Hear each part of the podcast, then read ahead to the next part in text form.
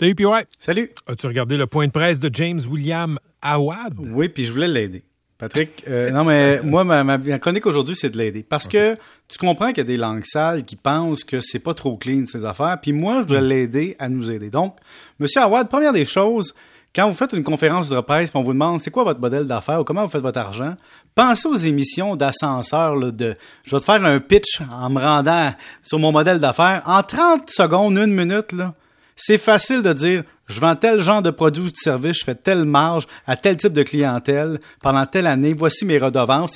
Donner un aperçu sans montrer tes états financiers, juste quelque chose de cohérent. Et ça, ça aide beaucoup à dissiper un certain doute que l'argent original serait issu d'un drôle de milieu, puis qu'après ça, ça aurait été fructifié par des drôles de passe-passe.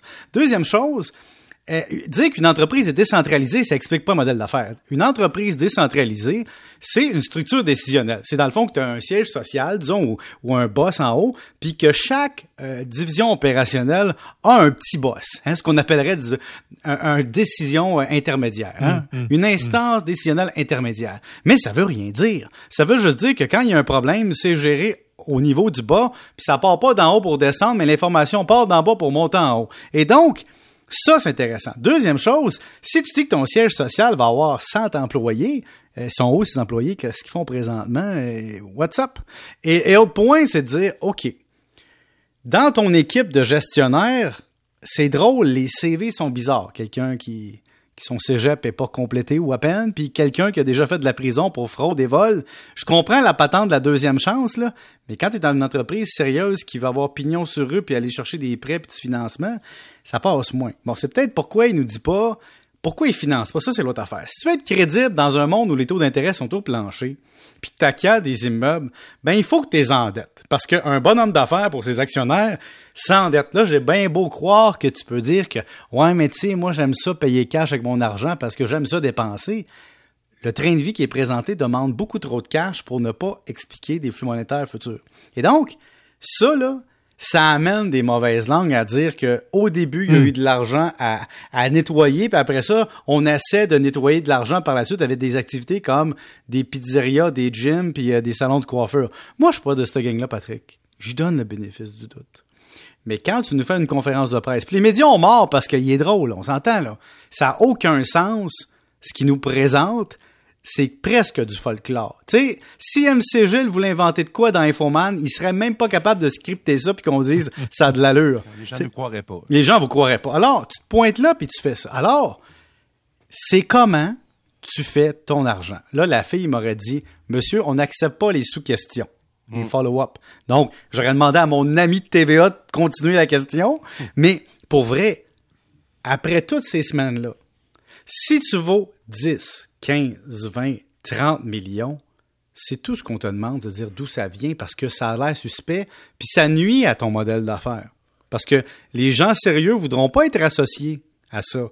Mais si tu démontres d'où vient ton argent, clairement, là, grosso modo, là, puis que ça tient debout, là, que c'est pas une histoire de Peter Pan, ben peut-être, peut-être que là, on va tout lâcher ça, cette espèce de folklore-là, mais là... Puis arrive. Quoi? Si tu peux pas le dire, d'où vient l'argent, ben, tu fais quoi? Ben, si tu peux pas le dire, c'est pour deux raisons. Un, tu as des associés qui veulent pas que tu le dises. Deux, euh, tu as un peu honte de où ça vient. Et euh, je sais pas, Patrick. Écoute, j'ai audité beaucoup d'entreprises quand j'étais comptable, euh, j'étais dans le système bancaire, tout ça, je voyais des états financiers. J'ai fait plein d'affaires, j'ai enseigné, puis c'est drôle, hein? C'est incroyable. Moi, je voudrais qu'il enseigne à l'université, ce gars-là. Créer des dizaines de millions de 18 à 28 ans. Écoute, il faut qu'il me donne ces trucs, là. Moi, je veux savoir, il me dépasse, là. Tu sais, pour vrai, moi, j'ai, je pense que j'ai pas étudié dans le bon domaine. Je veux savoir, je veux qu'il me donne ces trucs. Puis je vais le publier à part ça. Comment faire 10, 15, 20 millions en 5, 6 ans? Moi, je veux savoir. Mon autre question, tu as travaillé, toi, au fisc pour euh, Vérification comptable. Non, j'ai travaillé pour le fisc. Mélange pas. Le fisc, c'est des vérificateurs fiscaux. Moi, j'ai été auditeur externe de compagnies, c'est-à-dire que toutes les compagnies qui sont cotées en bourse ou souvent qui, ont besoin d'avoir des preuves que leurs chiffres sont bons engagent des auditeurs externes qui vont dire oui, ces chiffres-là sont vrais. Mais Pierre-Yves, euh, tu, tu, tu as fait affaire avec l'impôt, tu connais les lois de l'impôt. Comment ça marche? Est-ce que est-ce qu'un gars comme ça attire l'attention de l'impôt. Mais si ces données n'avaient pas attiré l'attention de l'impôt, c'est-à-dire, par exemple, si t'es le fisc puis ils font des tests, hein, eux, ils ont des tests de différentes façons. Euh, on fait des tests sur une gang en particulier. Cette année, on check les ingénieurs, par exemple. Ou cette année, on vérifie, par exemple, les grandes variations de revenus. Tu sais, ils ont des tests puis de la programmation qui pogne du monde au hasard. Il y a un algorithme. Il y a un algorithme pour faire des choix. C'est pour ça que tu testes du monde qui travaille chez McDo puis des multimillionnaires. Il y a un algorithme qui fait des tests. Mais quand tu t'en vas dans les médias comme ça, et que tu soulignes des transactions qui sont pas normales dans le cours normal des affaires et dans la logique financière de quelqu'un qui dit je suis un successful businessman, ben c'est sûr que là si je suis à l'agence du revenu, il y a un téléphone qui s'est fait là. Puis il, a dit aujourd'hui qu'il payait toutes ses taxes. Donc moi, je fais confiance. Écoute, euh, Vas-y. Écoute, euh, mais c'est spécial. Pourquoi j'en parle? Parce que, écoute, là, t'as des jeunes qui voient ça, là, puis qui rêvent de faire ça, là, mais pour la jeunesse du Québec, James, faut que tu nous expliques comment. Euh, mais Pierre-Yves, comment ça marche concrètement? Regarde, je vais te donner. Ouais. Lui, là, euh, on travaille justement pour l'impôt, Ouais. euh, Canada au Québec. Bon, il y a un dossier qui est ouvert, Non, non, attends, soit par une plainte, une dénonciation Non, ou un algorithme. Juste, tu sais, Ouais.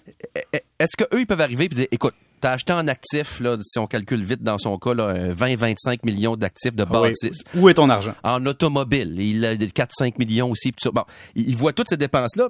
Est-ce qu'eux se disent, il faut que tu nous prouves un revenu équivalent aux dépenses que tu as eues? Est-ce que le fisc peut se rendre jusque-là? Ben, le fisc fait ça chez des entrepreneurs en construction. Ils débarquent, puis ils disent ce quatre roues-là, c'est payé personnellement ou dans la compagnie, tu t'en sers, tu peux faire une affaire. Bon, tu sais, le fisc peut prendre le, son Inc. ou ses 22 Inc. ou peu importe, peut prendre ses, son personnel puis dire là, là-dedans, il est où le 20 millions? Il peut faire ça, tout à fait, il peut faire ça. Mais là, faut qu'il faut qu'il ouvre un dossier, faut qu'il ouvre une enquête, faut que il enquête ses entités, euh, ils vont ils vont attribuer quelqu'un à son dossier puis ils vont lui demander de fournir les preuves, puis il va le faire mais ça veut pas dire qu'ils vont l'ouvrir le mais, dossier. attends, je reviens à cette question-là, OK? Puis on, va- on va Ouais. se laisser là-dessus. Le fait qu'il a, qu'il a attiré tellement de lumière, ça, est-ce que ça peut attirer le fisc? Est-ce qu'ils Ben, peuvent dire, hey, ben- ce gars-là, là, on va aller le vérifier? Ben en fait, c'est parce qu'il faut ait quelqu'un.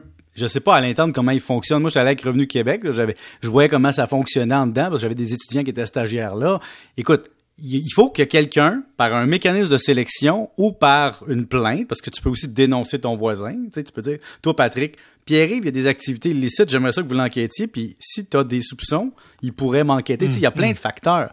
Mais c'est sûr que moi, si je vois ça, c'est sûr que dans l'organigramme gouvernemental, dans les fonctionnaires, il y a quelqu'un qui a fait un téléphone puis dire là, on va avoir de l'air fou si ce gars-là, il est pas clean puis il s'en sort. S'il est clean, c'est correct. Puis là, Patrick, il faut faire attention. Jusqu'à preuve du contraire, c'est un gars qui est honnête. Moi, je veux le défendre aujourd'hui. là. Ma chronique, c'est je veux venir à ta défense, James William Awad. Aide-toi. Je veux t'aider à nous aider à clore le dossier, puis qu'on arrête de parler de tes affaires, puis qu'on te laisse vivre.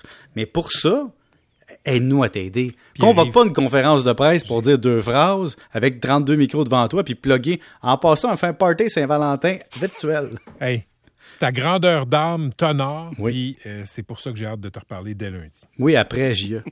Salut. Ouais, Gia qui Hey, ça, allait, ça allait bien. Gia, semble-t-il, prépare un, un reportage sur M. Awad. Sur ce sûr. OK, merci, euh. Pierre-Yves. OK, 17h37.